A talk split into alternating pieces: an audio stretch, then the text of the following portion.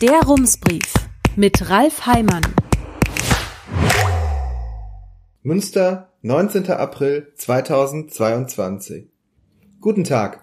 In dreieinhalb Wochen ist Landtagswahl. Die Wahlbenachrichtigungsscheine sind unterwegs oder schon angekommen. Überall in der Stadt hängen Plakate. Und vor ein paar Tagen schrieb uns ein Leser, ihm sei aufgefallen, dass es in der Asistadt im Wahlkampf doch sehr um die Zusammenarbeit zwischen Stadt und Land gehe. Das sei ja ein wichtiges Thema, aber doch so wenig urban. Warum macht man damit in der Stadt Wahlkampf? Die Antwort auf diese Frage hat damit zu tun, dass Münster wächst. Bislang gab es in der Stadt zwei Wahlkreise, in diesem Jahr sind es zum ersten Mal drei. Sie haben die Nummern 83, 84 und 85. Ihr Zuschnitt erscheint ungewöhnlich. Alle drei Flächen reichen bis an die Stadtmitte. Im Norden hat man das Gebiet um Altenberge an den Wahlkreis 83 geklebt, im Westen Havigsbeck und Nottuln an die Nummer 85.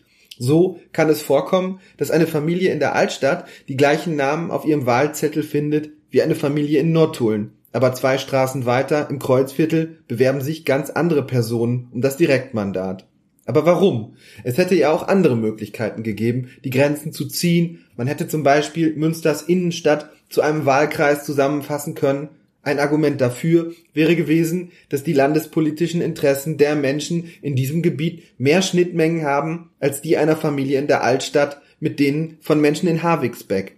So kann es zu einer Situation kommen, in der drei Abgeordnete die Interessen der Menschen in Münster Stadtmitte vertreten, aber zwei von ihnen immer noch auf das schauen müssen, was die Leute im Umland wollen. Ein Beispiel für so ein Dilemma ist das der dritten städtischen Gesamtschule, die Münster gern in Roxel eröffnen würde. Die Gemeinde Havigsbeck ist dagegen, weil sie um ihre eigene Gesamtschule fürchtet. Wer den Wahlkreis 84 gewinnt, sitzt in dieser Frage zwischen den Stühlen. Nur warum hat man die Wahlkreise dann nicht anders geordnet? Eine mögliche Erklärung ist, einen Wahlkreis Münster Innenstadt hätten wahrscheinlich die Grünen gewonnen. Das Gebiet ist eine grüne Hochburg, doch an so einem Wahlergebnis hat die schwarz-gelbe Landesregierung kein Interesse. Nach dem neuen Zuschnitt wird das Gebiet zerteilt. Die ländlichen Gebiete, in denen die Menschen tendenziell eher konservativ wählen, neutralisieren die grünen Bereiche. Der politikwissenschaftliche Fachbegriff dafür lautet Gerrymandering. Parteien verschieben die Grenzen der Wahlkreise, um ihre eigenen Erfolgsaussichten zu erhöhen. Und ist das hier der Fall? Ich habe den schweren Verdacht, dass das in genau diese Richtung geht, sagt Norbert Kersting, Professor für Politikwissenschaft an der Uni Münster.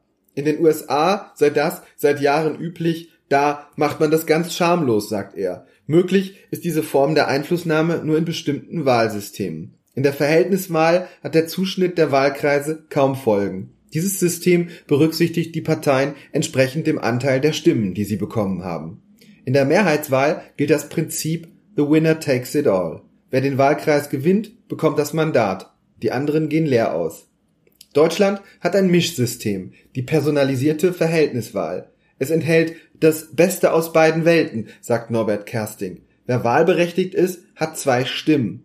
Die erste geht an eine Person, die zweite an eine Partei.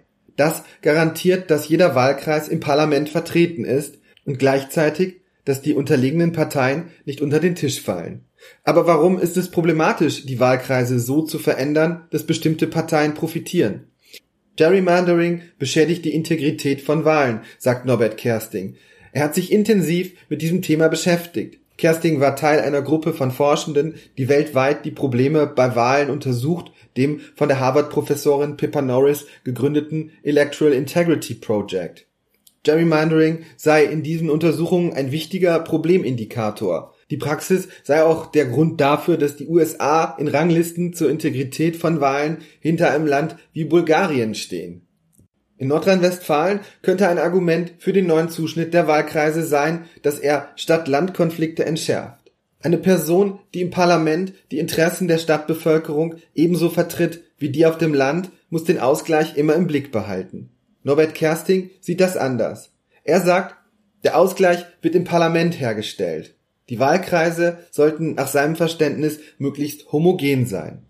Und hätte man an ihrem Zuschnitt überhaupt etwas ändern müssen? Norbert Kersting bezweifelt das. Einen großen Druck sehe ich da nicht, sagt er, Münster sei nicht so sehr gewachsen, dass man nicht auch weiter mit zwei Wahlkreisen ausgekommen wäre. Dass eine neue Landesregierung den neuen Zuschnitt gleich wieder korrigieren wird, hält er aber für unwahrscheinlich. Damit würde sie sich ja, so Kersting, sofort wieder den gleichen Vorwurf einhandeln. Herzliche Grüße, Ralf Heimann. Rums, neuer Journalismus für Münster. Jetzt abonnieren. rums.ms